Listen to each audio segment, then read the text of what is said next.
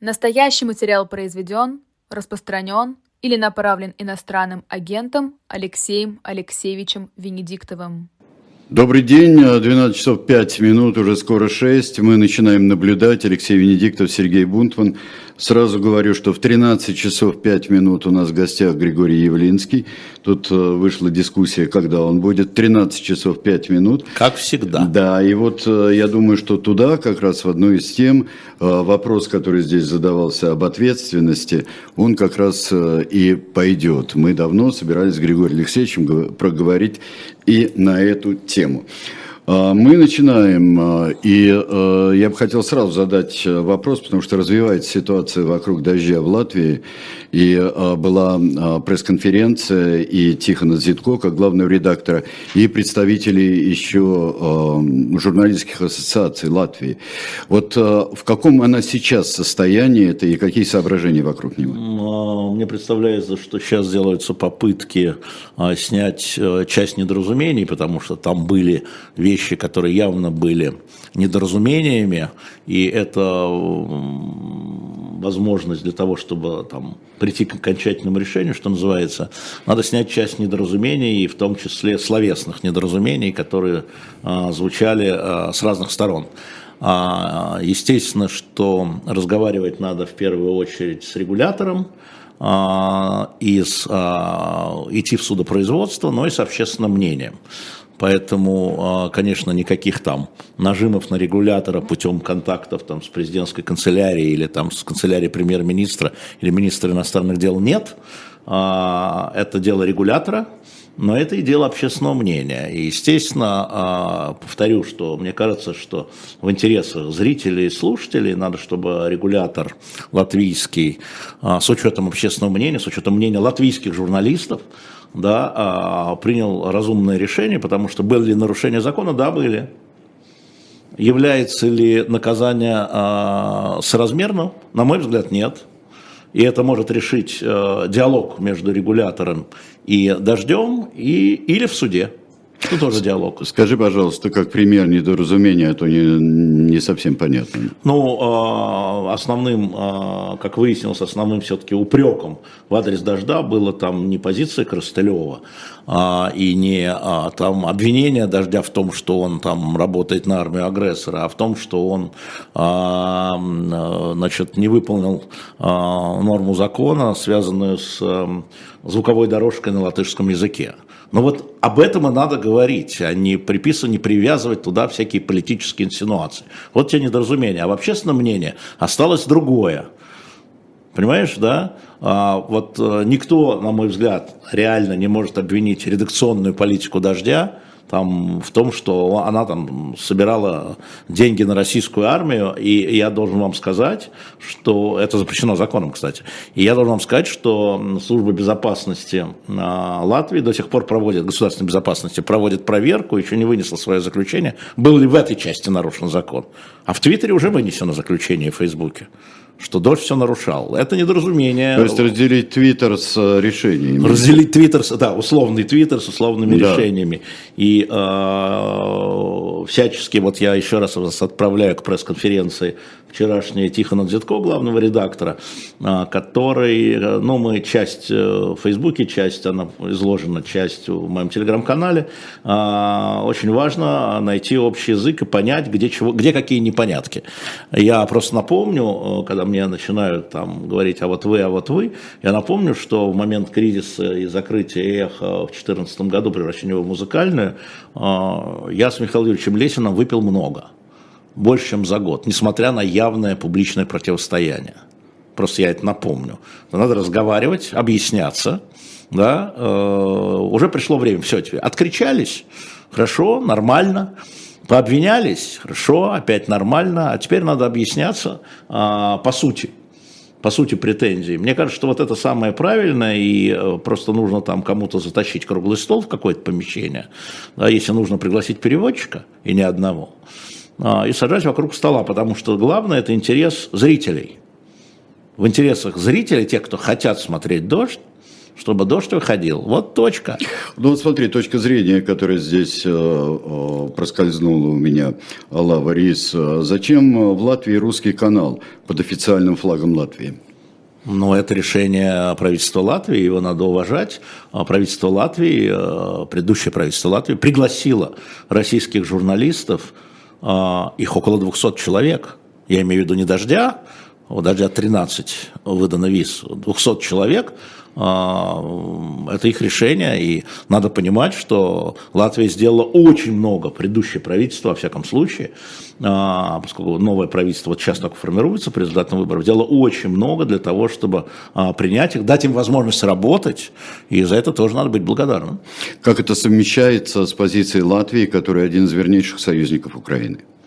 Ну, это так и совмещается. Дело в том, что Латвия действительно, если говорить в относительных цифрах, а, входит в первую тройку, по некоторым параметрам первое место занимает в помощи Украины относительно своего бюджета.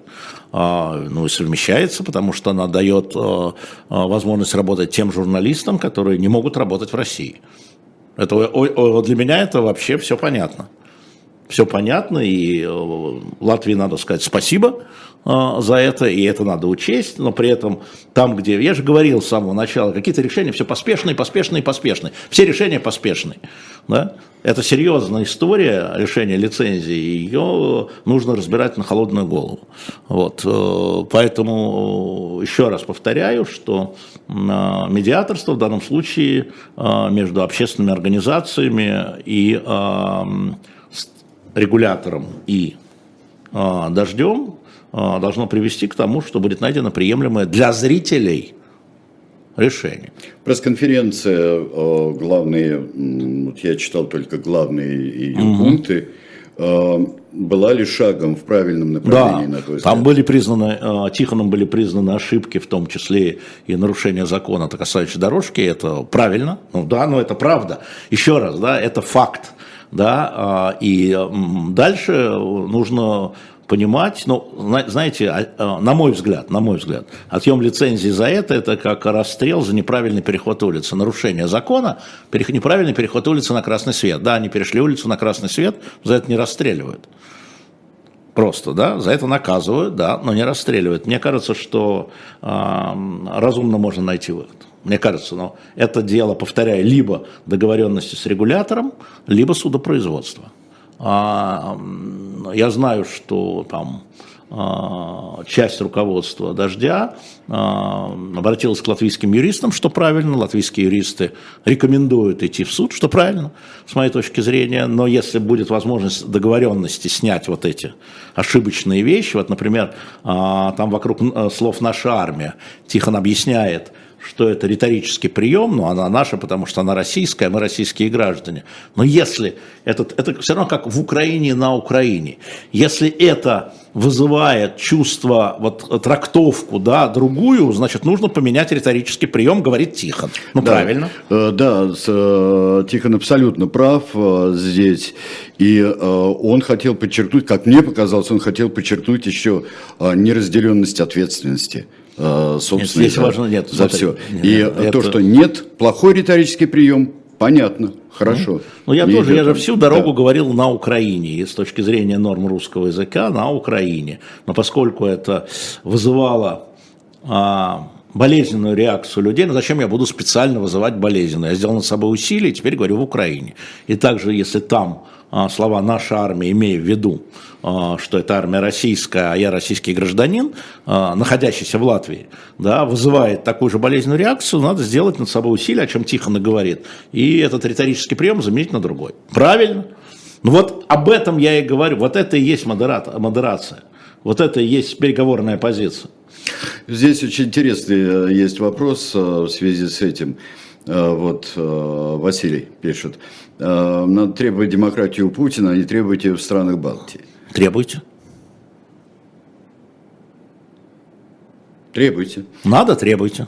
Но дело в том, что еще, насколько я понимаю, э, я понимаю, насколько э, в странах Балтии суд это, в общем-то, расшифровывается как суд, да, а не как да, да, да. неизвестно что. Нет, ну судопроизводство это абсолютно да. правильный ход, но если, еще раз. Общественное мнение это общественное ну, мнение. Да, а, да, но если можно эм, договориться с регулятором, значит это было бы правильнее. Хорошо. А, вот про другой суд теперь. А, мы еще поговорим с Григорием Алексеевичем а, об этом. Но вот не неожиданный, абсолютно ожидаемый приговор Илье Яшину. Да. Илье Яшину. Яшин все это время держался абсолютно, абсолютно мужественно и абсолютно ясно, на мой взгляд. Вот что, уже, уже это привычно, и все, и так просто можно это пропустить? В своих, понял. в своих комментариях. То, что недостоин даже комментария э, того, что вот такая система. Да, она не, у не, не. политиков Нет. сажает. Суд, суд над Яшином и приговор по Яшину – это отдельная история, это некая инновация. Значит, я напомню, что он обвиняется э, по закону о фейках, то есть по закону о словах. Значит, ему дали 8,5 лет, э, убийцы столько не получают, надо сказать. Э, э, это демонстрация – а, значит, часть приговора, а, один пласт приговора, извините, я неправильно сказал, один пласт приговора – это демонстрация. А, именно вот сверхжесткий приговор, сверхжестокий приговор – это за слова, за высказывания. Не за призывы даже, а просто за высказывание мнения, за мнение – Восемь с половиной лет. Значит, и, и все там будете, говорят нам этим решением. Это демонстрационное решение в этой части. А вторая часть этого приговора заключается в том, что э, после того, как Алексей Навальный оказался изолирован и посажен, э, в России из политиков, которые э, получали народный мандат, а он был председателем Красносельского муниципалитета, Илья я имею в виду, остался только Яшин, у которого есть избиратели у которого есть э, десятки тысяч избирателей. И в этом смысле он опасен. Он опасен, а, а, и его тоже надо было изолировать по примеру Навального. Вот. Поэтому, поэтому такое решение. То есть есть большая часть и главная часть – это демонстрация. И на всякий случай его популярность во время процесса сильно выросла, именно из-за его мужественного поведения. Это, знаете, я тут разговаривал с одним европейским дипломатом, он мне говорит, слушай, не ожидали. Я говорю, ну мы от Зеленского не ожидали. Это такой казус Зеленского, когда, казалось бы, а, человек, не проявлявший себя, там, ну, мальчик и мальчик, Зеленский мальчик, Яшин мальчик, да, вдруг оказался мужественным политиком, а, который может за собой повести. Я думаю, что вот это сравнение, а, значит, э, людям в Кремле пришло в голову, и поэтому э, задача плюс к демонстрации, изоляция опасного человека. Вот с Гориновым другое, с Алексеем, да, там тоже же за а слова. Там, что? там за слова. Но. Там за слова. Но Горинов никогда не был там лидером уличных движений. А Яшин был. Да? Это вопрос улицы. Кто Горинова, ну, много ли людей за пределами муниципалитета знали Алексея Горинова? Яшин а, в результате этой истории стал национально известным человеком, да, человеком известным в России и за рубежом. Я сегодня смотрел «Фигаро», огромный подвал, целый подвал, посвященный суду над Яшиным. Да. «Фигаро» консервативная, спокойная газета, не крикливая. Тем не менее. Вот, поэтому он опасен. Да. А, его изолировали надолго, ну и э, демонстративно, жестоко и надолго. И, конечно, его поведение а, добавило озверения. Путин не знает Яшина. Это что за троллинг? Это не троллинг. Ну, Яшин для Путина это строчка в справке. Да? А, история же в том, что Колесников про другое спрашивал. Ну, как всегда, вопросы. Я же знаю, как Путин надо задавать вопросы. Владимир Владимирович, вы всегда говорили, что за слова сажать нельзя – человек НН, неважно, Яшин, Машин, Сашин, блогер, получил 8,5 лет за слова. Как же так? Вот о чем вопрос, смысл вопроса. Путин, как всегда, схватившись за главное, ушел. Не туда смотрим. Смотрим в том, что а, заявление Путина о том, что за слова сажать нельзя, за твиты, за блоги, да, они оказываются, оказывается, можно на 8,5 лет. Вот где смысл этого диалога. а не в том, что Путин не знает, может, он не помнит, ему не до того, он только что он с пятью президентами разговаривал. Яшин какой-то, о чем вы? Там на горе, он царь горы. Ну, Яшин. скорее это поза. Яшин, конечно. Машин. Скорее а, это поза. А, я так не считаю. Ему нечего делать позу по отношению к Яшину. Э, ну, а, а, насчет кажется, там было вам не кажется. Ответы, да, он зацепился за это, ответы нельзя Пу... так задавать вопрос. Да, но ответы Путина грубые, конечно. Грубые, конечно, грубые. Абсолютно грубые. Да. Но это не поза, потому что это всегда так. Вот. Еще к вопросу о грубости реакции на обмен Бута на Бритни Грайнер. Бритни Грайнер, открыли рот все, от Трампа до Конечно. Маргариты Симонян. И в одной причем, команде? Абсолютно, абсолютно в одной команде, а в одном стиле ответили а, Трамп, Симонян грубее, правда. Ей еще надо было дополнительно понять смысл про гей-Европу и гей-Запад, вот и так далее. Но вот это омерзительно. Э, э, с Трампом и Симонян. А вот э, скажи, пожалуйста, вот ты взял и поздравил, поздравил Бритни Грайнер. Да. Вообще, по-твоему, но при этом чуть раньше сказал, не получилось большого обмена. Да, не, да, все правда. А, значит, во-первых, про Бритни Грайнер, как правильно заметил Павел Чиков, известный адвокат Агора, а, за такие преступления раньше иностранцами провоз вот этого гашишного масла давали три года условно. Она получила 9 лет совершенно очевидно, что она получила их опять незаслуженно и несправедливо, даже она нарушила закон, повторяю, практика судов была три года условно иностранцам. А, значит, э, она пошла, пошла в обменный фонд. А, это просто, ну, а, а, откровенно, очевидно, да, ну, вот даже вот по этому примеру. А, действительно, в американских тюрьмах находится, ну вот перед, перед, перед 24 февраля, по-моему, МИД давал мне справку, что-то порядка 120 российских граждан. И естественно, что военные действия с Украиной привели, в том числе, сдетонировали вот этот обмен, и там шел довольно сложный разговор, список на список. Там есть, с одной стороны, а, так называемые российские хакеры, которые обвинялись в том, что они участвовали во взломе а, американских закрытых систем, сидят в американских тюрьмах и выданы туда, Винник и так далее. А, здесь есть э, Уиллан, морской пехотинец, и еще есть американцы. Э, и э, почему так длинно шел разговор? Потому что он был очень сложный, потому что он касался и россиян, которые сидят в тюрьмах в союзнических странах Америки.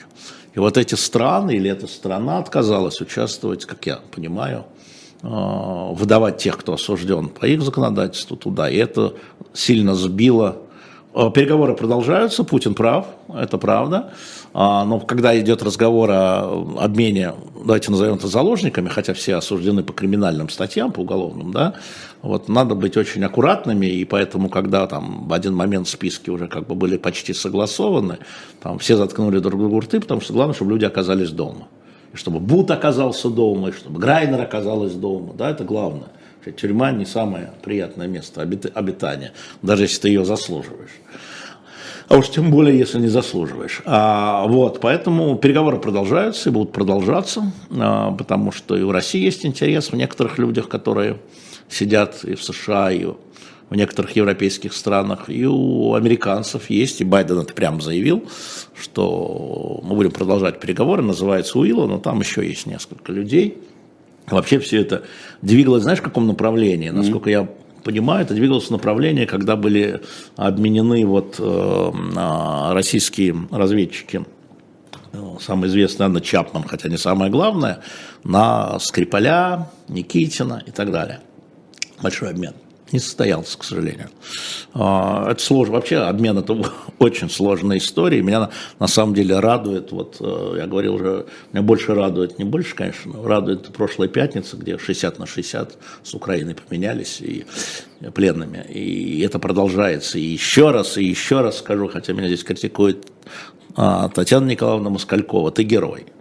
Я просто знаю, как это происходит. Она вместе со своим украинским визави чуть ли не единственная нитка сейчас напрямую, ну, вот еще есть вроде бы Которые военные, по обмену, да? Да, вроде бы они оба уполномоченные по правам человека, Татьяна а, Николаевна здесь, забыл, как Сергей, по-моему, напомните, новый уполномоченный по правам человека Украины здесь, это чудовищная работа в условиях военных действий. И обмен телами, чудовищная работа и обмен э, пленными, потому что эти списки, я вам могу сказать, по собственному опыту, они гуляют, это, это пленные, а у нас этого нет, а у нас они называются по-другому, пленные себя называют, естественно, по-другому, никакой я не лейтенант, а я рядовой, да, и найти их невозможно – а некоторые из них пропали без вести, а некоторые из них, давайте скажем честно, не хотят возвращаться и там, и там. Вот, вот что делать здесь... про не хотят возвращаться, кстати говоря, здесь ну, вот бывают это... очень тяжкие каждый, каждый случай последствия. Отдельный, каждый случай отдельный, Сереж. Каждый случай а когда просто... идет вот э, несколько десятков на несколько десятков, Катастрофа. это тоже рассмотрение? По каждому человеку. По каждому человеку. По каждому человеку. Поэтому я хочу сказать, что уполномоченный по правам человека Украины, уполномоченный по правам а, человека России делают гигантскую работу в условиях и военного противостояния и психологического противостояния, что они враги. Они враги, но люди возвращаются к семьям. А, вот, поэтому и история а, с обменом вот иностранцев и а, то, что Абрамович делает и продолжает делать, да, там, это, это, это тяжелейшая работа, и она выматывает и сжигает полностью. Она продолжается. Скажи, пожалуйста, ты написал э, в телеграм-канале, э, что ты считаешь, что сейчас главное, э, вот помимо обменов и так далее, главное идет вокруг ЗАЭС. Это главная переговорная позиция. А... Именно переговор внутри разного рода переговоров, там Россия, США, Россия, Турция, Украина, Турция, зерновая сделка, мячная сделка, удобренческая сделка, а, и так далее. Главное и самое опасное – это то, что идет вокруг ЗАЭС. И есть большие шансы, никогда не знаешь, что к концу года будет достигнута договоренность. А до конец года вот он, 20 дней. А, означает ли, что договоренность, которая могла бы удовлетворить э, в большой да. степени и Украину, да. и Россию? Договоренность так и называется договоренность, а они ведут, ее ведет... Знаешь, сейчас гидры... разные люди называют договоренностями совершенно разные а, извини, вещи. да. Вот поэтому Очевидно, я хотел да. спросить. Окей, а, ведет МАГАТЭ, а, тоже ведет параллельную договоренность. Речь идет о том, что, и это все понимают, что любая случайная, случайная ракета, криворуких хватает, да, вызовет второй Чернобыль. И он не нужен никому, ни России, ни Украине, ни Европе, ни США. И, и поэтому, вот я э, не знаю даты, но даже вплоть до того, что директор МАГАТЭ, если будет достигнута договоренность, он приедет сюда, чтобы получить согласие Путина. Он поедет в Киев, чтобы получить согласие Зеленского, а не только переговорщиков, и поедет в Москву на встречу с Путиным, там на встречу с Зеленским, с Путиным, чтобы получить договоренность. А, там все время, а, как я понимаю, всяческие и технически рассматриваются, но нам в зоне военных действий. Там, ну, ну, в зоне военных действий, в зоне достижения там всего чего угодно, все, что летает. Значит, что надо делать? Небо надо этим закрывать, демилитаризованную зону? Я не знаю. Это вопрос во многом технический, а не политический. Да? Но э, переговоры идут ровно о том, чтобы эта зона, а, чтобы опасность случайных, еще раз, чтобы опасность случайностей была сведена до минимума. Ну, естественно, обслуживание. Э, тоже вопрос, кто, как, чего контролирует, тоже вопрос. Может быть, это будет первое место, где будут международные э, инспекторы играть главную роль. Инспекторы, миротворцы, неважно, как называют, не знаю. Не знаю. Просто То есть очень это может быть первое место под международным контролем? Да. Да. Вот э, смысл этого так. Но там еще воздух, я повторяю, летающие ракеты, контрракеты. Можно сбить ракету над, случайно она упадет, Понимаешь, да? Случайно, еще раз, я не говорю нарочно, я говорю случайно. Да? И это сейчас интересанты все, чтобы этого не случилось. А как это обеспечить, об этом переговоры Грасси ведет, по в Стамбуле тоже, да, в Стамбуле. А, ну что ж, друзья, мы а, сегодня наблюдаем в течение одного часа. Затем у нас в гостях Григорий Алексеевич Явлинский. Сейчас а, мы прервемся, а потом продолжим.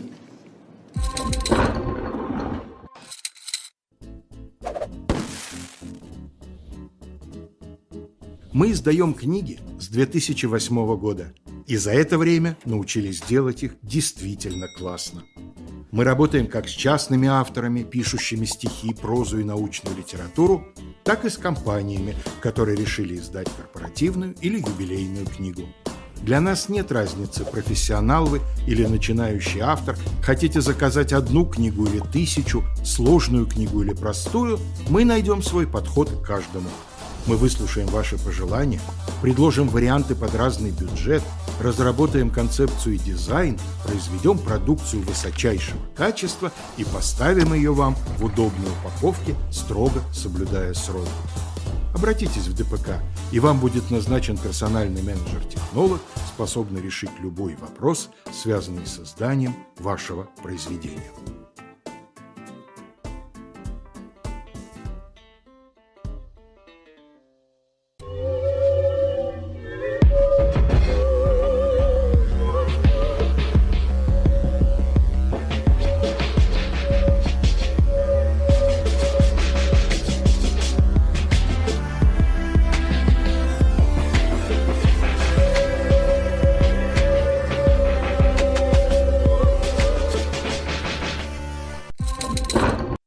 Настоящий материал произведен, распространен или направлен иностранным агентом Алексеем Алексеевичем Венедиктовым.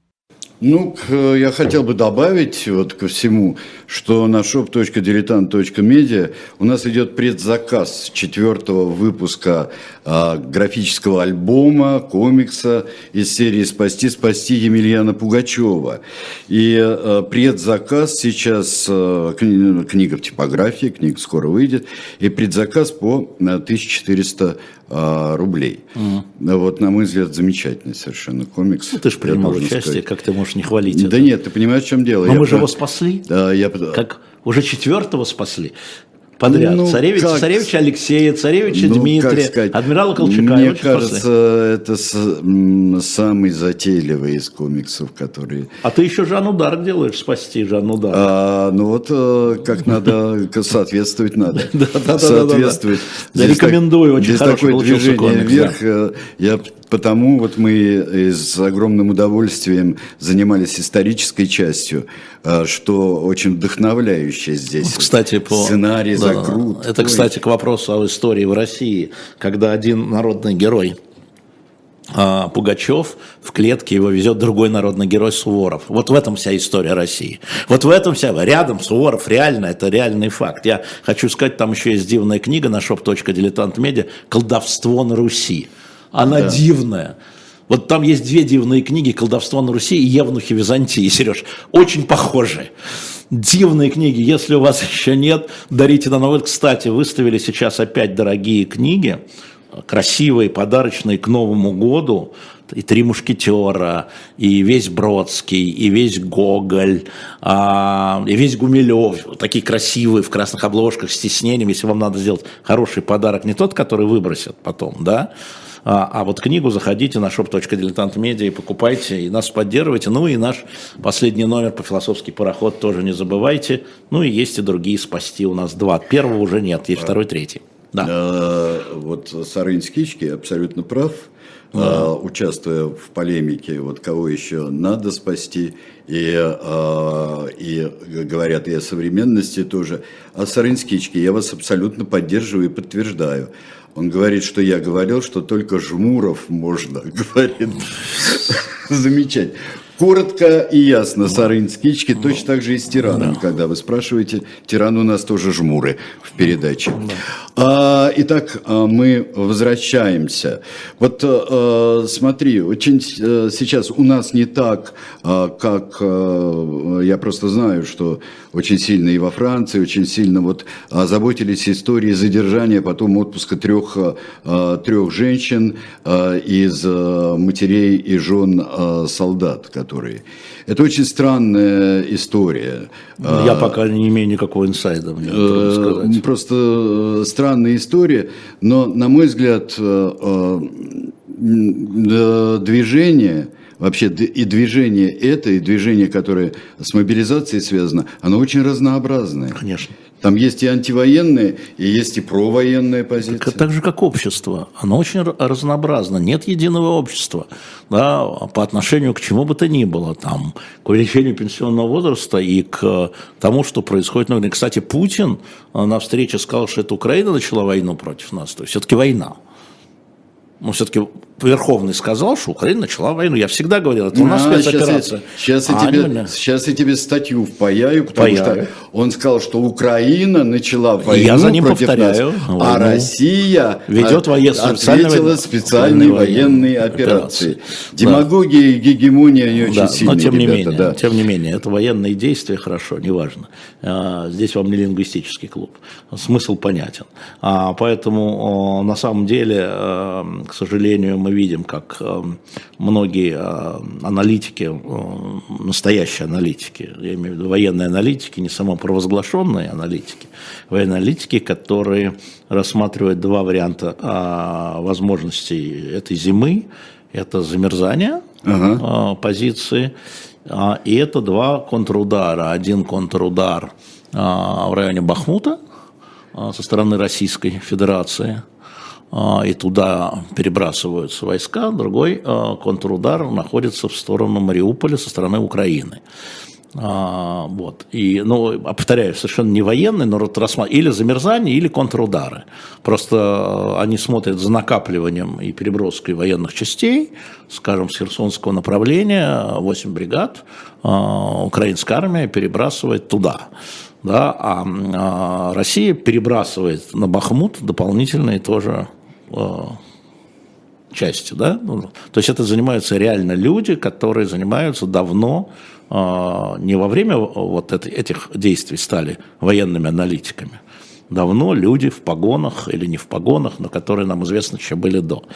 А, вот, поэтому ну, здесь опции разные, как мы видим. Здесь опции разные видим, но в любом случае, как бы ни развивались военные события, а, остальные последствия 24 а, февраля, назовем это так эфемистично, вот, они продолжаются, и, собственно говоря, они не стопорятся никоим образом.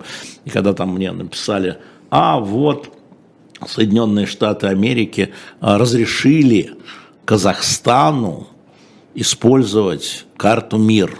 Это правда. Значит, э, Минфин США принял отдельное решение, что в Казахстане, ну да, но это для тех, кто уехал в Казахстан, российских да. граждан. Да, причем там было сказано для а, нужд повседневных, да, да, ну, конечно, нужд да. людей, которые да. пребывают там в Казахстане. Ну, да. то, есть, то есть происходит коррекция вот, э, вот этого санкционного бомбометания. Все виноваты, и всех накажем, и всех запрем.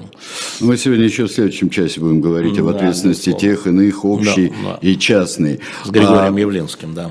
А, да, конечно. Новый санкционный список, который очень какой-то подробный и конкретные люди в нем. А, которые ответственны за то, там, за, за подвалы. Ну так, ну, так, за, ну, так всегда за... было. Ну, слушайте, а, если вы смотрели санкционные списки в Канаде, в первую очередь, а, в 2014 году мы видели там вот э, каких людей, которых мы в жизни не знали, их имена мы в жизни не знали, там, если говорить про армейские, это какие-то там майоры, а, а не генералы и не маршалы, что называется. Да, ну вот да, а, наконец-то можно говорить о том, что начали не, опять не ковровое бомбометание всех, да, а за конкретные истории. Это всегда за конкретные действия должны наступать конкретные последствия. И я всегда был сторонником этого. Вот, поэтому, ну да, это туда же ложится абсолютно, все должно быть конкретно. Преступления должны быть конкретно. Ой, у меня такая дискуссия где-то развернулась. Мне напомнили тут, когда говорили, что вот вся армия военные преступники, там же есть такая позиция, да, вот как раз вокруг дождя это началось.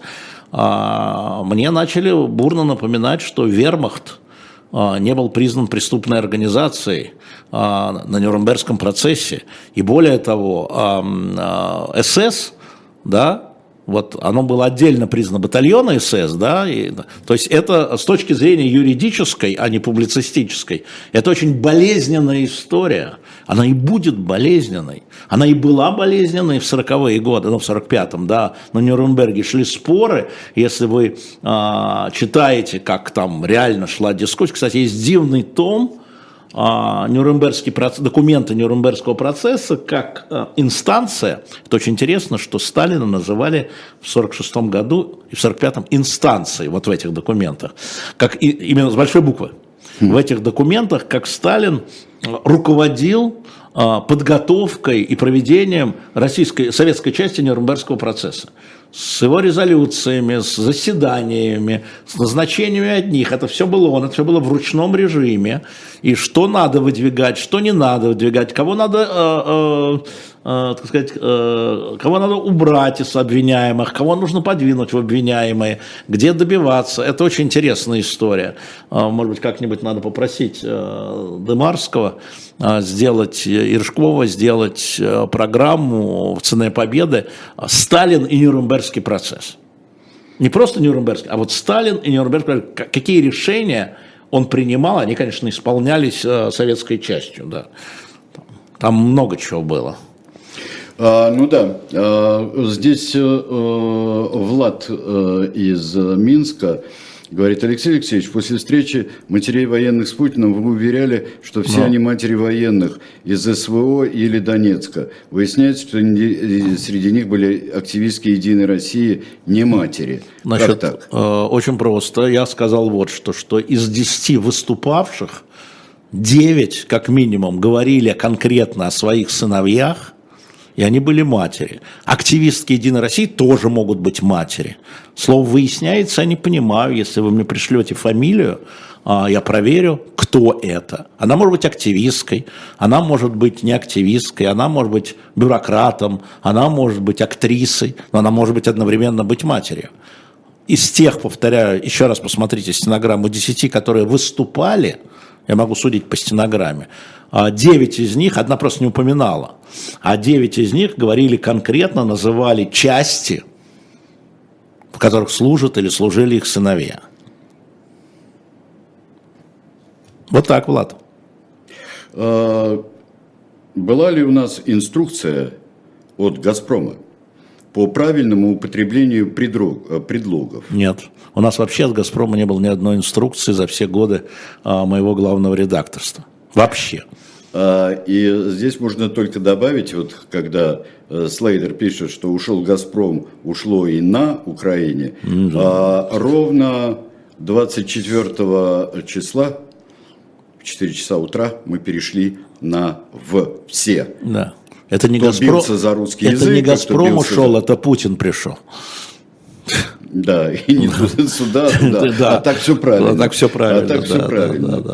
А, вы говорили, э, Андрей из Краснодара, ему 40 лет, угу. вы говорили, что Крым это красная линия для Путина. Ну, мне так кажется, реакции да. на пересечение этой линии, а, кроме а, а, ядерного оружия? Смотрите, понятно. Андрей, во-первых, вот Путин, уже не помню где, отвечая, почему идут удары по Украине, по энергоструктуре, что он ответил – Помните?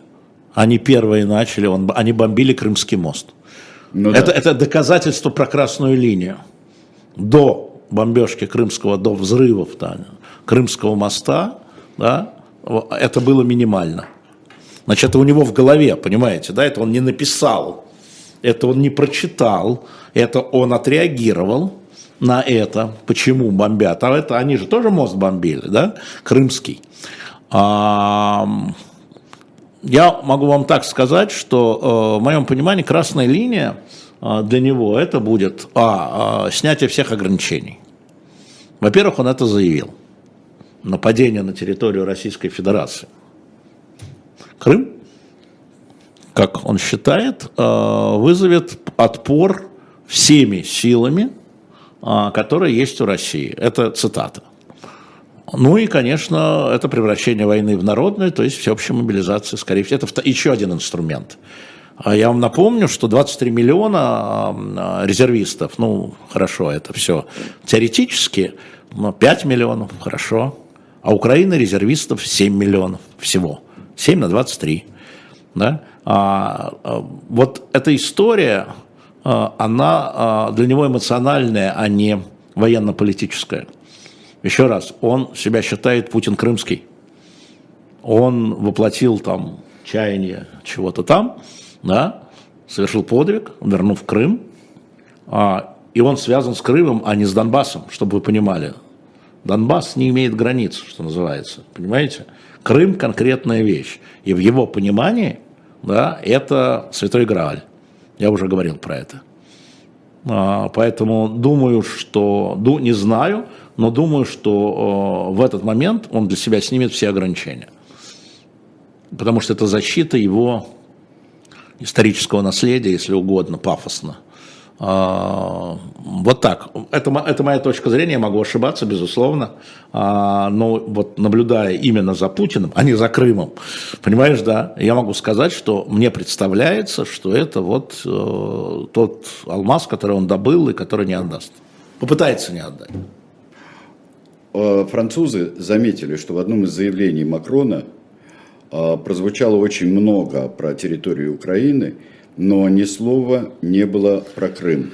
Может ли, вопрос у меня такой, может ли Крым стать вот неким а, рубежом и для договоренности все что угодно, а там подвесить э, статус Крыма на сколько-то там лет или что-нибудь, это Смотрите, может быть. Я понимаю, смотри, а, еще раз, очень важная вещь, которую я ну, уже устал долбить, а, но я буду ее долбить, потому что это правда.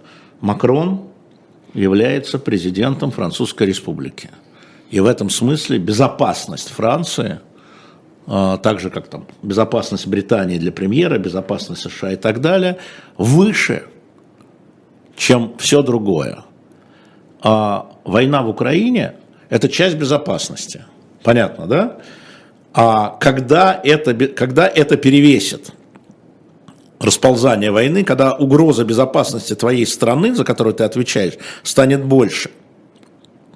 Ядерная война в Европе, например. Расширение на территории, да, то, что Столтенберг вчера говорил.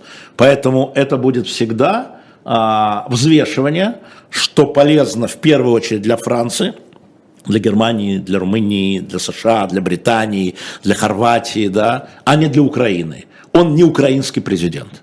Это у Зеленского вопрос безопасности и суверенности Украины, а у Макрона безопасность и суверенность Франции, которая частично включает безопасность Украины, но частично.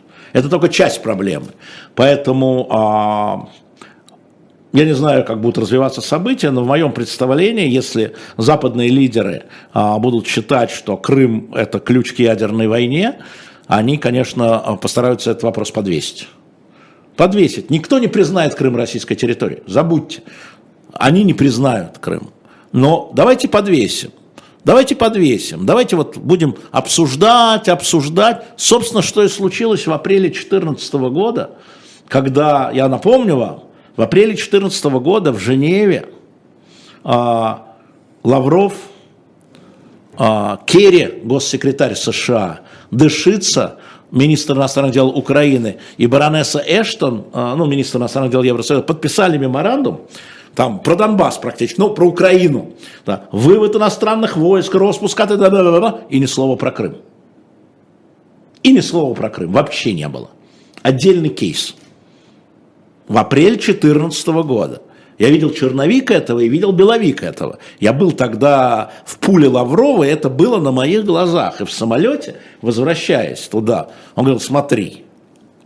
Я говорю, в чем смысл, я не понимаю вашего дипломатического маразма, ваших слов. Он говорит, смотри, мы Крым вывели в отдельную, именно потому, что для президента Крым. Другое дело, что он не поддержал меморандум, Путин, да, этот меморандум там был выброшен Путиным, а, не применен, скажем так. Но то, что Крым был уже в апреле 14 отдельным кейсом для США, а, для ЕС, для Украины, да, да, другое правительство, да, другой президент, согласен, но у нас же тот же, Поэтому вы же меня спросили про Путина, да? А ты меня спрашиваешь про Макрона. Ну, Макрон сегодня, а дальше будет другой президент. Но их Нет, задача... Я, я просто спросил о тенденции. Да, да, да. Не, не, Может не... ли Крым быть вот тем... Крым отдельный кейс всегда отдельный будет. кейс. А он будет отдельный всегда. Он отдельный кейс. Он и сейчас отдельно. Он и сейчас отдельный кейс. Позиции. Он сейчас отдельный кейс. И не надо даже вот э, представлять, что а, там, грубо говоря, Севастополь приравнен к Херсону. Нет. Да. Кацап спрашивает. Кто? Кацап. Тю! Это само название. Тю! Вот, кто э, требовал э, уволить Плющева после реплики про сына Сергея Ивановича? А, никто не требовал. А, когда а, обсуждали это опять какое-то передергивание, когда вот ну, шел, ситуацию, когда да. шел кризис, а, когда шел кризис, а, значит, приходили люди а, с разными опциями. Это называлось разные опции. Никто не требует, от меня вообще требовать невозможно, вы вообще немножко понимаете, да? А если так, а если сяк, а если мы вот здесь уступим, потому что надо сохранить радиостанцию, а если мы сделаем это вот так, а если мы сделаем вот так, было много опций. Но поскольку а в самый острый момент, когда была встреча а, Лесина с журналистами, все держались одной позиции – все держались, и те, кто приходил, и те, кто не приходил, не имеет никакого значения. Люди искали выхода, люди предлагали разные опции, временно, тайно и так далее. Но все вели себя совершенно идеально. А, поэтому уже не имеет значения. Когда вы обсуждаете какую-то проблему, да, вы всегда раскладываете опции. Когда на кону висит судьба радиостанции, а, и тогда было придумано, что мы переводим историю а, борьбы за Плющева мы переводим в историю борьбы за право главного редактора. Понимаете, мы сменили плоскость. Увольнять и нанимать главный редактор. Наступил на мои права.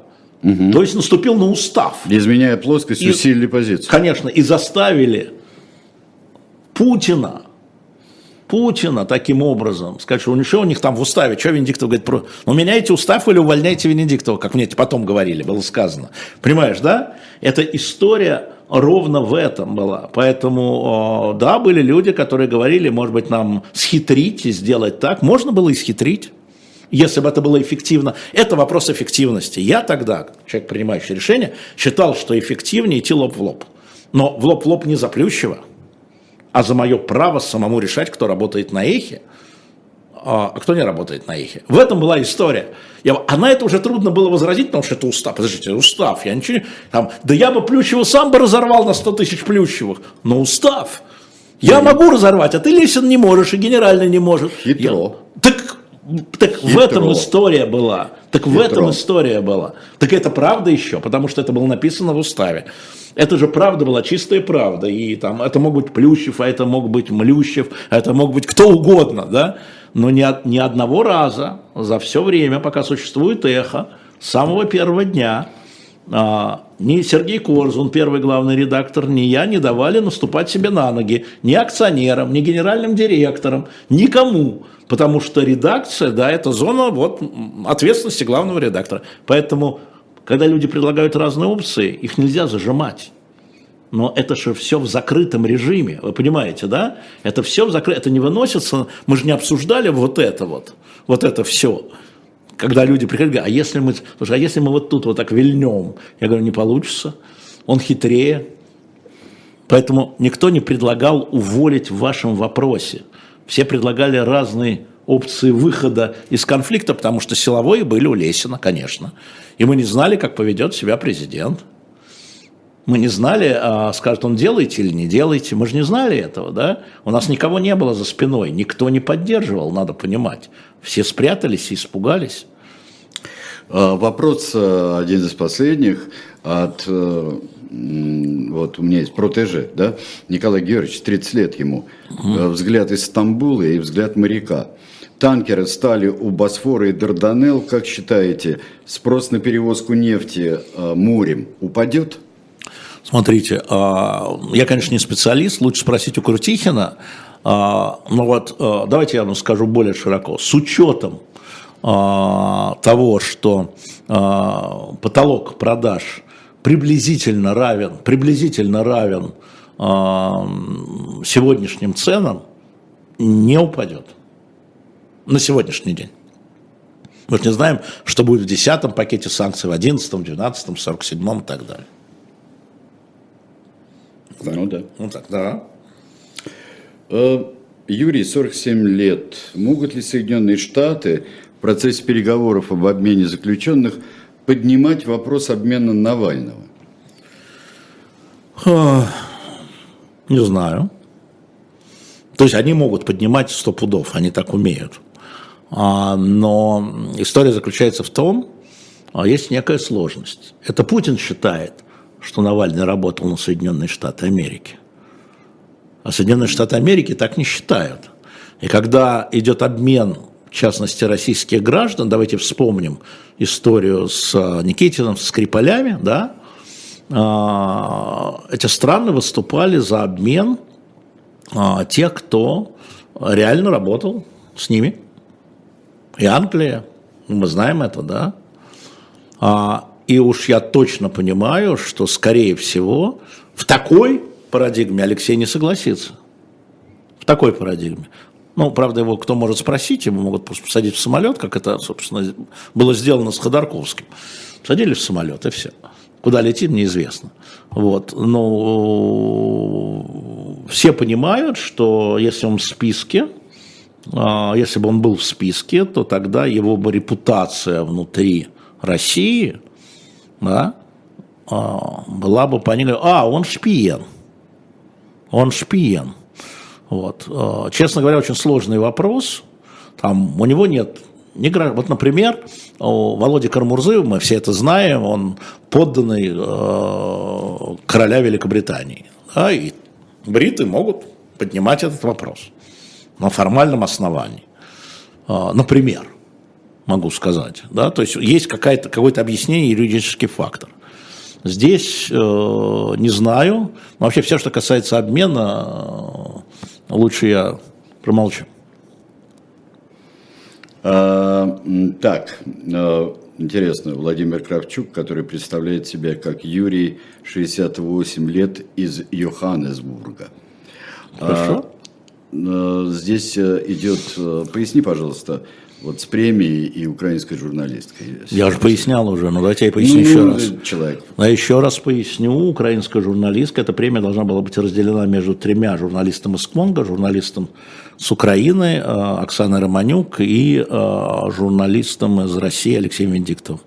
А Оксана Романюк заявила, что она не может принять эту премию а, делить ее, во-первых, с российским журналистом, а во-вторых, с Алексеем Венедиктовым, который там имеет отношение с Кремлем, о чем и было сказано. Mm-hmm. А моя реакция на это очень простая. Во-первых, а, я бы считал для себя честью разделить с ней эту премию. Это премия в защиту свободы слова. И это самое главное. Во-вторых, я хорошо понимаю и принимаю ее позицию, потому что если бы мне предложили разделить премию с журналистом страны, чья страна обстреливает мои города, наверное, чисто эмоционально я бы тоже отказался.